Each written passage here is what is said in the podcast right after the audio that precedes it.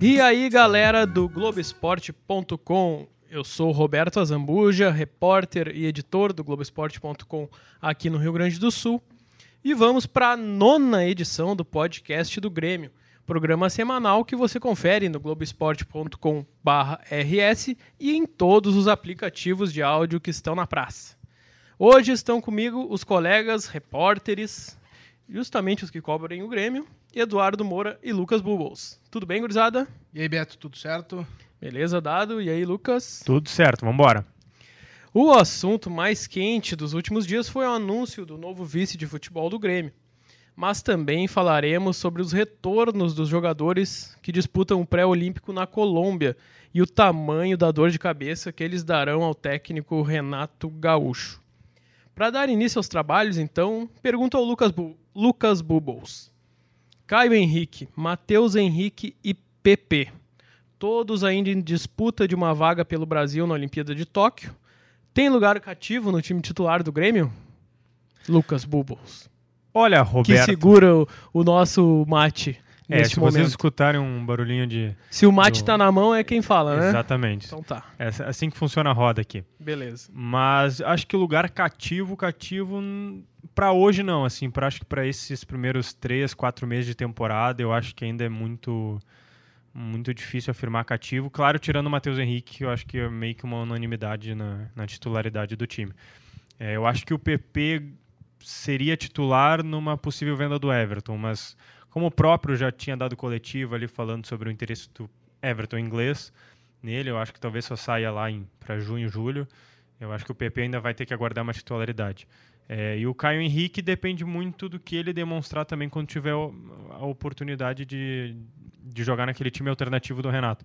Eu acho que é difícil tu desbancar o Cortez depois dele ter conquistado vários títulos e ter se firmado em, em boas atuações. A gente sabe também, né, dado que o Renato é um cara que ãh, dá muito valor para isso, né? Os jogadores que ajudaram ele, ele, ele mantém no time vai tirar se realmente o Caio Henrique provar que tem muito mais potencial, o que eu acredito que sim. E até porque é uma diferença de 10 anos, né? O Cortez tem 32, vai fazer 33 em março já. E o Caio Henrique tem 22, faz 23 em julho. É, o que tu citou do Renato é bastante determinante, assim, nas relações dele com o elenco. Ah, respondendo à pergunta que tu fez pro Lucas, eu acho que o Matheus tem vaga cativa, e isso é indiscutível. É, seria a unanimidade desse trio aí, né? Sem dúvida, sem dúvida. é É a unanimidade do Grêmio mesmo, né? Do meio campo, assim, é ele. Sempre foi desde o ano passado. E acho que o PP e o, e o Caio vão ter que brigar pelo espaço. Eu só fico com uma pulga, e aí eu divulgo eh, com vocês aqui atrás da orelha. Eh, numa coletiva, ou nas últimas coletivas, o Renato tem falado: ah, nós temos três jogadores por voltar para jogar e entrar no time, né? Não são necessariamente os três da seleção, porque tem o Diego Souza ainda e o Thiago Neves que estão naquele processo não de adaptação, mas eh, entrando aos poucos ali no, no Entrando time. em forma. É, entrando em forma, entrando no time, ganhando as, as primeiras chances. Então, uh, eu acho que um desses três é o Matheus. Acho que o outro é o Thiago Neves, porque foi um jogador que ele pediu, que ele gosta muito. E especialmente não tem Não tem ninguém, outro jogador. não tem o dono da, daquela posição ali, né? Porque o Patrick não deu resposta, o Tassiano uh, não sei se tá no nível que o Grêmio né, precisa. Como pensador, o Tassiano é um cara muito intenso, preenche o meio campo, mas para pensar o jogo ali. E o Thiago Neves chegou como camisa 10, como craque na boca do presidente Romildo Bolzan, né, nas palavras dele. Então, Ele acho é jogador de confiança do Renato. Exato. Então são esse, para mim, né, desses três que o Renato fala que che- chegam e jogam, eh, é o Matheus Henrique e o Thiago Neves. E aí a gente tem a gente pode, né, fazer a, a dedução que o Caio Henrique também esteja nessa nessa conta, mesmo eh, com todos os serviços prestados do Cortez. Porque me- não sei se o, o Renato vai botar para jogar um ataque Thiago Neves e Diego Souza pela questão da idade e intensidade E- dos dois juntos. E, e tem o Maicon também, né? E já com 34 Vai também no ficar meio campo. uma espinha dorsal ali bem... bem...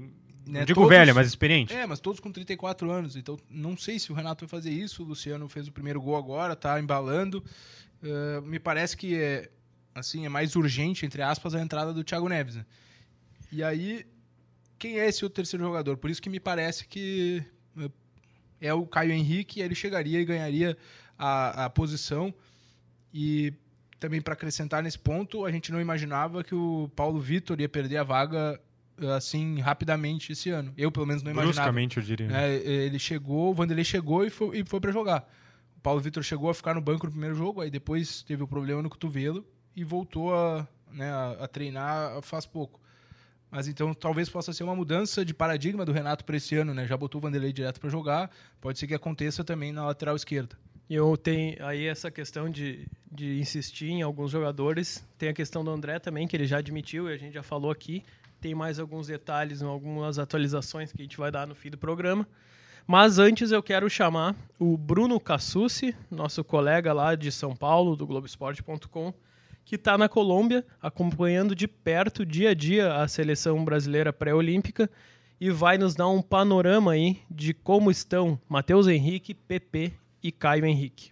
Fala galera tricolor, que satisfação estar tá participando desse podcast. Um abraço para meus amigos Dado, Beto, Lucas, para falar desses tricolores que estão aqui na seleção brasileira. Eu falo com vocês aqui direto de Bucaramanga, na Colômbia, onde o Brasil disputa o quadrangular final do pré-olímpico. Enquanto eu gravo com vocês, a seleção está se preparando, porque daqui a pouquinho tem jogo contra o Uruguai, eles já estão vindo para o estádio. E no domingo o Brasil encerra a participação contra a Argentina. E aí o que vocês querem saber é sobre a segunda-feira, né? O dia que, que a garotada tricolor volta aí para o Rio Grande do Sul os quatro jogadores do Grêmio se reapresentam. No caso do Caio Henrique, ele se apresenta, né? Ele já falou aqui com a gente como jogador tricolor, mas ainda precisa vestir a camisa do Grêmio, ser integrado ao grupo. Junto com ele também a gente tem o Mateuzinho, o PP e o Felipe Mediolaro. É, sem dúvida, nesse pré-olímpico, o destaque gremista aqui foi o Mateuzinho. Ele foi um dos capitães da seleção brasileira sub-23, junto do Bruno Guimarães. É, até esse jogo contra o Uruguai, já deu duas assistências, mesmo sendo um volante, mostra muita chegada, muita qualidade na armação. Aliás, acaba em muitos jogos sobrando para ele a organização do time, né? Ele e o Bruno Guimarães organizando o time desde trás, chamou muita atenção da gente. O PP também sem dúvida, é um nome a ser destacado. PP que já fez três gols e teve boas atuações, porém não conseguiu se firmar no time titular. Acabou virando o 12 jogador do André Jardine. E o Caio Henrique, na minha avaliação, começou bem, alguns momentos ah, errando alguma coisinha ou outra na defesa, mas no geral com atuações seguras, é, mas ofensivamente não apareceu tanto. E aí o técnico André Jardine decidiu sacá-lo, colocou o Iago Talvez a torcida gaúcha aí lembre dele nos tempos de Inter, ele que hoje joga no Augsburg da Alemanha. O Iago ganhou a posição titular. E o Felipe nem sequer atuou, veio aqui mais para pegar experiência, rodagem mesmo. É, dá para a gente fazer um saldo positivo dos jogadores do Grêmio. Como eu disse, o Caio Henrique perdendo a posição de titular, mas não foi mal não. Acho que isso não é motivo para o torcedor tricolor ficar preocupado. E os outros dois, tanto PP como o Mateuzinho, muito bem. Destaques que segunda-feira estão voltando aí para Porto Alegre. Valeu? Um abraço, galera. Contem comigo. Até a próxima. Tchau, tchau. Bom, tá aí o Bruno Cassucci. E agora nós vamos ouvir o que o Renato disse sobre essa disputa, principalmente entre Alisson e PP, depois da goleada sobre o Esportivo por 5 a 0. Nesse jogo, inclusive, o Alisson foi eleito aqui pela nossa equipe o melhor em campo. Fala, Renato. É, a UPP, quando chegar, tem que ser titular. Aí você tem o Everton de um lado jogando o que está jogando. Tem o Alisson do outro lado jogando o que está jogando. Vem o PP que está jogando muito bem na seleção, como ele vinha jogando com a gente aqui. Então, por isso que fico feliz, vou ter várias opções. Nem toda hora o mesmo time vai poder jogar. Ou, de repente, durante uma partida, eu queira modificar, eu tenho as peças posso trocar as peças. Então é importante que está essa volta do, do, dos garotos, essas opções todas que eu, que eu tenho. Por isso que eu falava e volto a falar. O Grêmio vai ficar muito forte. Tá aí o Renato. A gente, pelo que ele falou, vai ser ainda um pouco difícil para o PP voltar e já entrar no time titular. Até estava lembrando aqui, enquanto a gente estava produzindo o programa, uh, que essa esse é um pedido mais da torcida, né? Nem é tão da imprensa que lida di, di, diretamente com os clubes, mas é mais um pedido da torcida que está vendo que o PP está tá indo bem, inclusive no pré-olímpico, mesmo na reserva está fazendo gol. Mas uh, o Renato mostra muita confiança no Alisson. E isso me lembrou o, aquela época que o Pedro Rocha é, era titular do time do Grêmio. E acredito que ainda era com o Roger Machado, não, não me deixam mentir aí, gurizada, que, que o Pedro Rocha não fazia gol. E a torcida se incomodava muito com isso, que o Pedro Rocha não faz gol. Que adianta. Não era incisivo, não É. finalizava. O que, que adianta só o jogador estar Marcar ali o para marcar o lateral, né? E aí eh, foi tentado, tentaram com o Everton, que era mais novo ainda na época, tentaram com o Fernandinho também, logo que ele retornou do empréstimo. E acabou que o Pedro Rocha saiu como a melhor solução realmente, na- mesmo na, na insistência do treinador, e provou que, que, que aquilo estava correto. O Grêmio foi campeão da Copa do Brasil, aí já com o Renato. Prova fazendo dois gols, né? Exatamente, Justamente a final, crítica. né? E aí depois foi expulso e teve toda aquela função. E aí depois Pedro Rocha foi vendido e aí o Fernandinho assumiu o posto, o Grêmio foi campeão da Libertadores.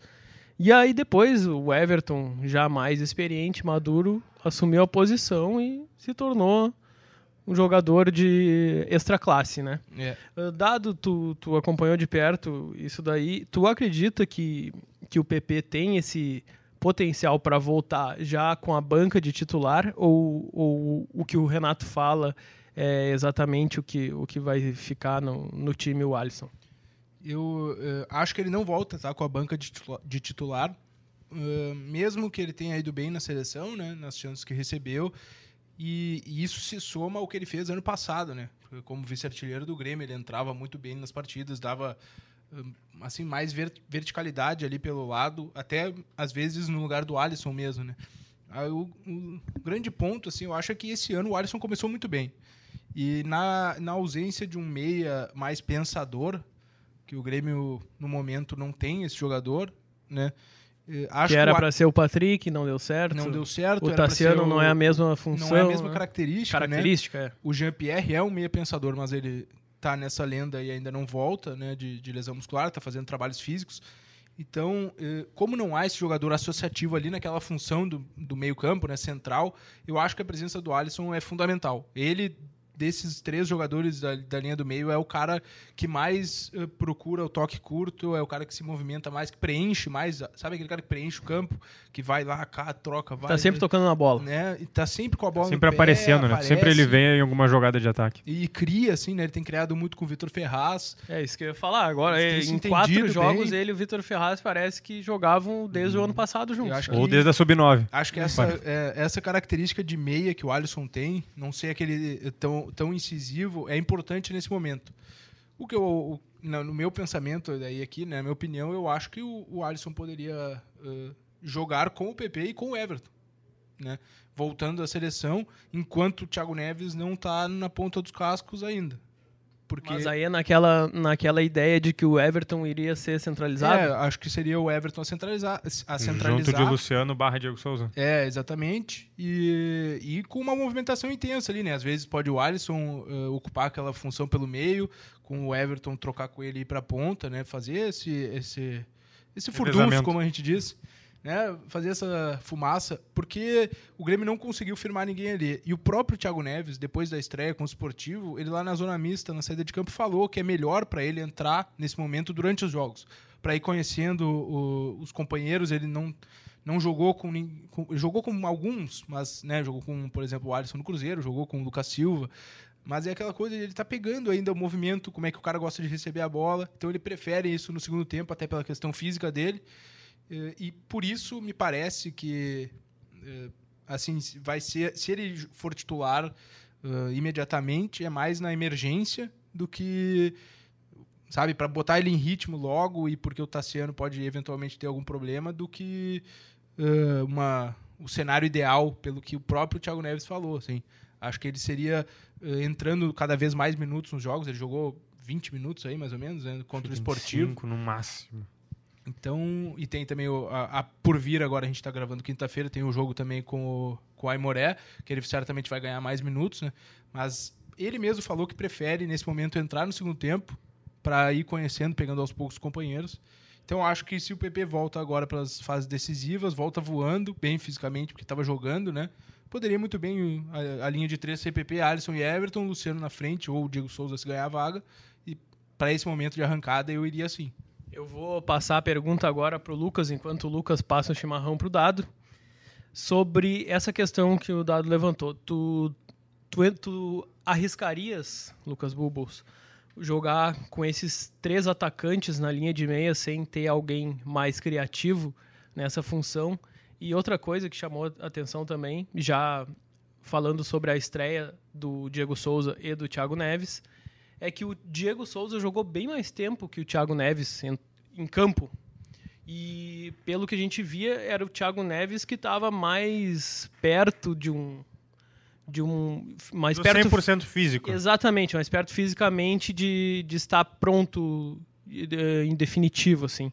Eh, Isso me chamou a atenção, mas não pareceu que o, que o Diego Souza estava tão mal assim, tanto que fez o gol e participou do jogo. Até me surpreendeu que o Thiago Neves tocou pouco na bola, jogo, jogo menos tempo, é claro, mas pareceu um pouco sem a, a embocadura, né? So- sobre a primeira ali de jogar, talvez PP, Everton e Alisson seguindo na linha do dado, é, eu acho que criatividade, talvez eles até tenham ah, a criatividade muito mais pela movimentação do que pelo toque na bola, na questão do passe, na questão de achar o companheiro. Eu acho que ali é cabe muito mais ao entrosamento do que a criatividade de cada um. É, tu pegar os três, eles não são tão criativos quanto tu botar um GPR e um Michael. Assim, eles não acham tão, tão fáceis companheiros, mas, se- mas bem entrosados, é, a gente já viu que Everton e Alisson fizeram uma boa dobradinha no final do ano passado, no segundo semestre. E, e nenhum dos dois é tão criativo quanto um meio-campista camisa 10, toda aquela, aquela coisa que a gente sabe de um, de um meio armador. Então eu acho que cabe muito mais o entrosamento dos três e sim testar. Tem que testar, principalmente agora no gauchão. Não vai deixar para testar na estreia da Libertadores, por exemplo, para ver se ao menos tem resultado em campo, mesmo que não seja a vitória. Diego Souza e Thiago Neves. Sobre E Diego seus Souza. rendimentos em campo. Exatamente. Eu acho que vai muito de encontro ao que a gente fez no nosso último podcast, que o Dado trouxe aquela informação de que o Renato pensa em colocar o Diego Souza para correr menos metros do que correu no Botafogo e São Paulo. Perfeito. É, metros, vamos deixar mais claro aqui, né? Correr de 10 a 25 metros da onde ele vai jogar. Ah, vai jogar próximo ali da marca do pênalti, não passa muito de 20 metros, como se fosse um raio assim, né? Como se botasse um círculo, Círculo ali e não sai dali. Exatamente, não não corre muito. Então talvez por isso ele tenha jogado mais minutos. Porque em mais tempo correu talvez a mesma distância que o Thiago Neves. É, claro que a gente não tem aqui né, Claro. acesso a esses dados, mas é, é o que fica. Talvez o Thiago Neves tenha que cobrir um pouco mais ali no meio, tem que avançar, fazer mais tabela do que o Thiago Na- do que, desculpa, do que o Diego Souza se movimentar. E se não me engano, aí vocês corrigem, eu tô indo na memória, o Diego Souza jogou com o Luciano, né? Ele entrou na vaga do Sim. Tassiano e Lu- então ele formou dupla de ataque com o Luciano, que a gente projeta muito que é uma concorrência entre eles, mas também pode virar uma dupla, né? Eventualmente ali na, na frente. Eu, assim, acompanhando o dia a dia lá, eu, ve- eu- eu- pode ser uma percepção equivocada, mas enfim, a minha percepção é que o Diego Souza está muito mais solto no Grêmio que o Thiago Neves, assim. É, sabe, tá mais. Não é ambientado, mas talvez ele já conhecia ali o Maicon, isso ajuda, né, de Daqui pouco fora. até funcionários, não sei. É, Talvez de um, um roupeiro mais algum- antigo, essas lembra coisas ali já... das pessoas, ele é, até no- nos treinamentos mesmo, assim, ele parece mais solto também que o Thiago ainda. Ah, não, não, não é uma informação isso que alguém de, de dentro tenha me dito nem nada, mas é uma percepção observando os treinos mesmo. Assim. É o olho do repórter É. que tá lá todo dia, né? Tá se movimentando muito bem nas atividades, sabe? Faz batendo falta, fez gol no jogo treino de falta. eh, Eu não sei, a minha percepção é assim que ele tá muito mais solto do que Mas uma que o questão de Thiago ainda. adaptação do que É. estar feliz ou triste. É questão de É, adaptação isso mesmo. De, de- no trabalho mesmo, assim, to, toca mais na bola, sabe? Já tá mais ali. Eh, enfim, ambientado com, com os companheiros, com o tipo de trabalho que é feito. O, até no- no- na saída do campo, o Thiago Neves, ele tava ali, eram, sei lá, 20 repórteres, talvez, né, na, na grade para entrevistar ele na, na saída de campo da estreia. E ele tava olhando para baixo, assim, eu acho que ele ainda tá. Não sei, eh, não é para baixo, não é isso que eu quero dizer, mas ele ainda não tá solto aqui como se estivesse em casa, assim, sabe, no clube há muito tempo. E o Diego já parece que tá aqui há mais tempo, assim, né, até pela passagem dele anterior, enfim. Mas eh, essa é a minha percepção lá no, no dia a dia, assim, do, Mas eu dois. acho que essa questão de, de o Diego Souza estar mais solto, eu acho que tem um pouco também até meio psicológico, assim, do cara já ter passado pelo clube e tá de volta ali. E, e ele, e ele recebeu muito apoio da torcida em rede social e, aí, de repente o cara assume aquilo ali. Não, realmente eu, eu vou vestir a camisa de novo agora, eu vejo que o pessoal tem carinho por mim, o cara vai ganhando confiança. né? Essa é uma, é, é uma leitura que eu concordo também, é interessante. E o Thiago, até nessa mesma entrevista que eu falei que ele tava meio olhando para baixo, assim, ele, ele mesmo admitiu que tava meio tenso com Pô, a- roubou minhas palavras agora, Dado. É, que- Pô, por que, que eu fui tomar chimarrão, né, Lucas? que ele disse tava, ah, não, tava meio tenso, um pouquinho tenso de estrear aqui. Então acho que isso também é uma coisa que vai distensionando aos poucos, assim. Eu acho que muita essa tensão se cabe ao fim de ano dele futebolístico, sem dúvida, sabe? Ah, pode ter, em com termos certeza. de carreira de futebol. Ele acaba, se não Ele me engano, tava o último jogo era aquele pesado, do CSA, né? Aqui não. Que ele perde o pênalti e assim, ele para de jogar ali. Então tu para de treinar, para de jogar, para de conviver futebol. Daí quando vê, tu, come, tu recomeça a tua carreira em outro clube. E tu tem que provar tudo que Exatamente. foi, porque tu é um jogador bem reconhecido já, Perfeito. que já jogou muita bola. E, e tu, tu chega num clube que o, é, o clube tá apostando em ti. Ninguém, ninguém queria o Thiago Neves assim, ah, me tira esse encosto daqui, né? Vai desagregar o grupo aqui. O Renato foi lá, bancou ele. E ele tem agora uma certa responsabilidade de corresponder à altura, né? Perfeito, perfeito. Eu acho que, assim, tem todos os elementos para dar certo. Mas o Renato sempre fala assim, não, eu vou recuperar o jogador. Mas o jogador tem que, né, querer ser recuperado. Eu acho que eh, o Re- o Renato vai fazer de tudo. Acho que as pessoas do Grêmio também, a torcida também já meio que contornou essa, essa má vontade, assim, e agora já quer o Thiago Neves, já aprovou o Diego Souza. Então é que acho que depois do gol do Diego Souza, um, assim, tu vai pra internet, vai no Twitter, é, fotos de 2007 comparando com agora de 2019. É, no, no estádio mesmo, né, depois do gol, gritaram o nome dele. Ele tinha jogado 12, tinha feito o gol ali 10 minutos depois que entrou, já tava o estádio gri- gritando o nome dele, ele indo pra torcida na comemoração. Então tem isso. Por sinal, eh, no trem de finalização, o Diego Souza meteu um. Botou a bola no peito, assim, ela dormiu, mas um cruzamento forte, assim. Dormiu, deixou cair, bateu aquela que bate na trave e vai na rede da bochecha, assim, sabe? Ali Na tu vê- bochecha da rede. a, a- a finalização dele, assim, ele, ele se mostra, mesmo perto do gol, muito, muito diferenciado. Finaliza Técnico, muito né? bem, assim. Eu ainda não vi, é, e aí entra um pouco naquela percepção que eu falei, um lance assim do Thiago Neves, entende? É Que, ah, sabe, muito plástico, dominar no peito, fazer um golaço, assim. Ele fez gol já. Uma coisa que o Douglas fazia bastante no treino. Exato. É, sabe? Então, é, não é. o não é ruim, assim, é só uma coisa que é uma evolução aos poucos acontece, né? E aí, do Diego Souza já. Ele já tá nesse momento e o Thiago Neves ainda eh, vai chegar nesse momento, né? Bom, enquanto a gente aguarda eles, esses dois jogadores que tem muita expectativa sobre eles chegarem ao melhor nível técnico e físico, o Grêmio anunciou seu novo vice de futebol e agora a gente já encaminha para a parte final do nosso podcast.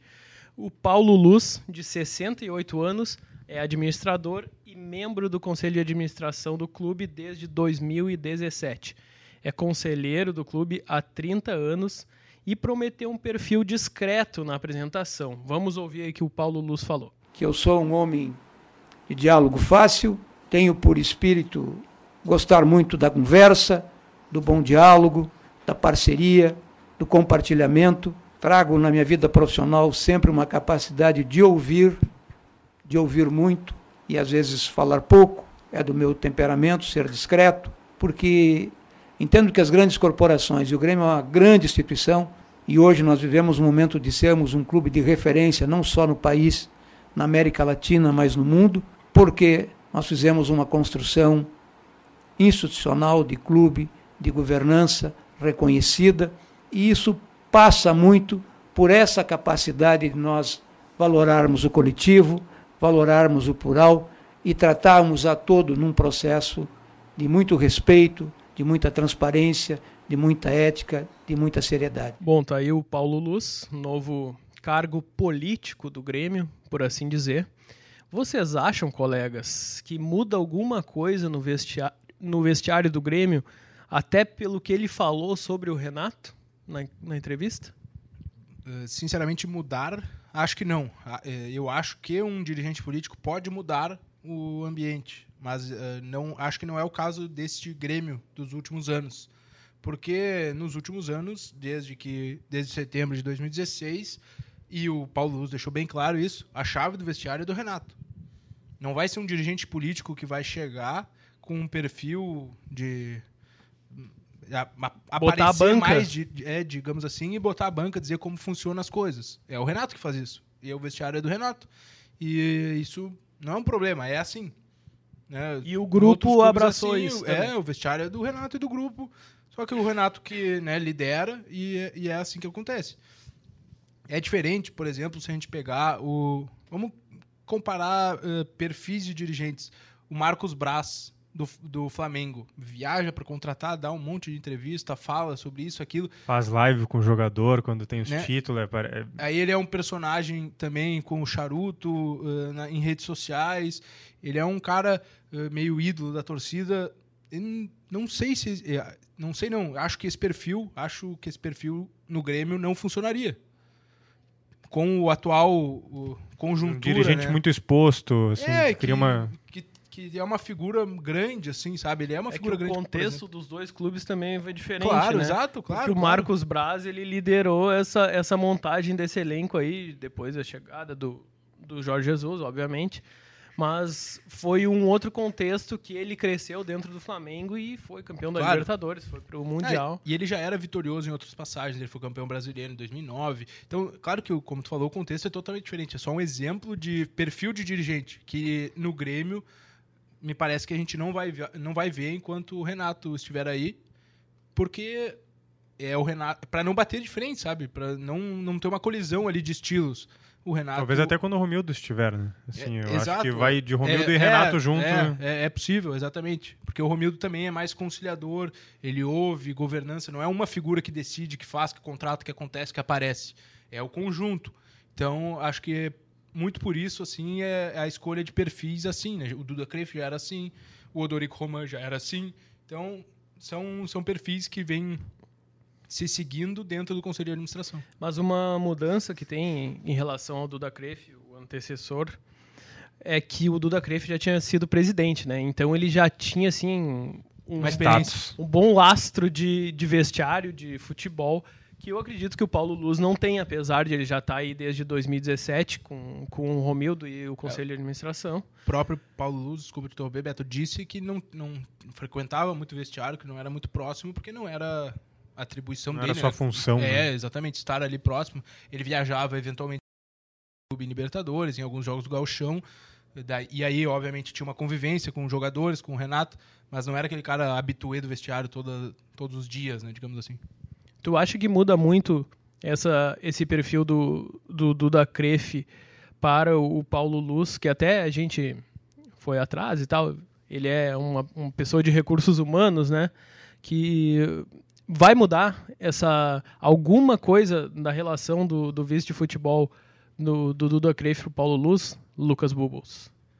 Eu acho que mudar, mudar, acho que drasticamente, eu acho difícil, porque ele, ele próprio disse na coletiva hoje que foi um convite do Romildo, então eu acho que já teve alguma, se não uma, mais de uma conversa é, a respeito de como tratar, de como lidar. Eu acho que vai acabar seguindo o mesmo perfil dos outros dirigentes. Claro que que o Paulo Luz tem um, status né, diferente do que o Duda Cref tinha, de já ter sido ex-presidente e tudo mais. Mas eu acho que não, não vai mudar muito. Eu acho que vai seguir na mesma batida, um, esse, esse perfil mais. Vai ser um cara que quando precisar botar alguém para botar a cara, Exatamente. para diminuir o- a pressão, ele vai lá, vai assumir essa bronca para ele, porque não vai mudar muito a vida dele se ele assumir uma bronca pra Exatamente. ele, né? Eu, uh, eu, a gente conversava até fora do ar aqui, né, Beto? O Paulo Luz, ele é muito eloquente, ele sabe se manifestar muito bem. Eu ouvi um discurso dele num evento de lançamento da chapa do Romildo para o Conselho Deliberativo ano passado, que foi aquele chapão, né, com quase todos os movimentos políticos do Grêmio juntos. E ali ele fez um discurso bem acalorado, assim, bem aplaudido, uh, né? E ele foi, se eu não me engano, né, na época se falou, e é isso mesmo, ele foi um dos que ajudaram nessa costura política com os movimentos, com os movimentos do Grêmio. Claro que, oposição e é, tudo claro mais. que a figura do Romildo né, ajuda, os títulos e tudo mais, mas ele foi um dos caras ativos nesse processo também, de fazer política ali e tal. Então, ele é- sabe se manifestar, sabe inflamar, assim, sabe torcer. Sabe usar o poder da palavra. É, então, eh, também nesse, nesse momento de se manifestar, dar entrevista, ele vai vai dominar bem, assim. Quem também sabe usar bastante o poder da palavra são os meus dois colegas que estão aqui comigo, Lucas Bubos e Eduardo Moura. E agora a gente, para encaminhar definitivamente o, o, fim do programa, tem o primeiro desafio aí do Paulo Luz, como vice de futebol do Grêmio, que é achar um futuro para o André, que dificilmente ou impossivelmente será em Porto Alegre. O Eduardo Moura tem umas últimas informações aí sobre qual pode ser esse futuro do, do André. E depois a gente fala mais um pouco sobre essa situação.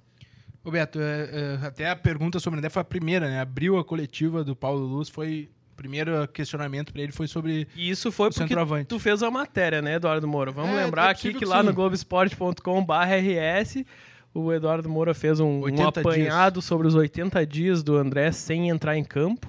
Última vez em novembro do ano passado, é isso? contra o Flamengo, exatamente pelo Brasileirão. Derrota por 1 a 0 E, E aí, o que, que aconteceu? A pergunta foi feita, né? E o, o, o Paulo disse: Ah, a gente até tem uma situação que a gente está trabalhando com o procurador do atleta, que entende que ele precisa mudar de áreas, e deixou um pouco no ar, assim, né? O que, que era uma negociação. Eu perguntei depois, ãh, mais pro fim da coletiva, né? Se era, se era possível que fosse uma rescisão, ou o que estava sendo trabalhado, né? Se era uma negociação. Ele, o Paulo não foi claro, ele só disse que era uma situação muito embrionária, que estava começando a ser tratada entre o Grêmio e o procurador do atleta, né, e o André. Pelo que eu consegui apurar depois da entrevista e falando ali com pessoas do Grêmio, é que não é uma rescisão de contrato. O André manifestou, não manifestou a vontade eh, de sair dessa forma do Grêmio, como foi o Diego Tardelli, por exemplo, que queria sair do Grêmio e romper o vínculo, né? O André não queria tomar esse caminho e aí há uma negociação, pelo que eu consegui apurar, para fora do Brasil. Ainda não consegui mais detalhes, mas essa conversa que o Paulo citou é uma negociação para negociar o André para um clube de fora do Brasil. E o André está claramente fora dos planos, né? Desde o final do ano passado, ali, as entrevistas, as manifestações do presidente Romildo já eh, indicavam esse caminho que agora o Grêmio precisa eh, concretizar, digamos assim, com uma negociação. Lucas Bubbles teve um colega nosso que recentemente estava num, num treino, num jogo treino na arena do Grêmio e viu o André passando ali e chamou o André para bater um papo, né, para ver o que ele pensava do E o que que ele futuro disse? dele. E ele falou alguma coisa como falar o quê? Uma hora dessas vou falar o quê? Só foi isso? esse colega? Não sei, cara. Tu, tu poderia me dizer, Lucas que- quem é e qual, qual a consequência disso? Olha, eu já ouvi falar nesse colega, assim, mas ele não, não dá muito as caras, assim. Não sei, eu não sei bem. Eu acho que começa com um E, Eduardo, talvez. Eduardo ser? Deconto? Ah, o... Não, vamos, vamos acabar com a brincadeira. O Eduardo Moura foi muito bem nessa, nessa, nessa chamada no André aí no, no fim do, do jogo treino do Grêmio contra o Atlético Paranaense. Faz umas duas semanas. É, exato, porque semanas. ele era um dos únicos, na verdade, do elenco principal que estava no trabalho. Era ele, o Tassiano e É. Orejuela. o Orejuela. Isso eram os Que três tava que recém chegando ainda, É, assim, né? foi a primeira eh, atividade assim com bola mais, do Orejuela. Então, bom, ali a gente queria ouvir o André também. pô, Seria uma boa entrevista, né? Falar sobre todo esse momento, as críticas, enfim. Mas ele tava passando na zona mista. Eu chamei o André, quer dar uma palavrinha aqui com a gente? Ele, não, vou falar o que nessa hora? E até ele não tava brabo nem nada, só falou, não, vou falar o que nessa hora? E deu um sorriso assim e foi pro vestiário. E, é, é, resume um pouco, né, a, a situação dele desde o ano passado aqui no Grêmio. Bom, então enquanto o Grêmio vai definindo o que vai acontecer com o André e com os, e os seus próximos passos aí, gauchão, Libertadores, se aproximando a estreia, a gente fica por aqui, pessoal. É a nona edição do podcast Tricolor e obrigado ao Lucas Bubbles por, pela presença. Muito obrigado pelo convite, estamos sempre à disposição. Obrigado, Eduardo Moura. E eu que agradeço, quero estar sempre aqui. Muito obrigado também a você que nos ouve. Não esquece de conferir lá todo dia globesport.com/rs, informação nova, notícia nova para você que quer consumir sobre o Grêmio. Até a semana que vem e um abraço. Thank you.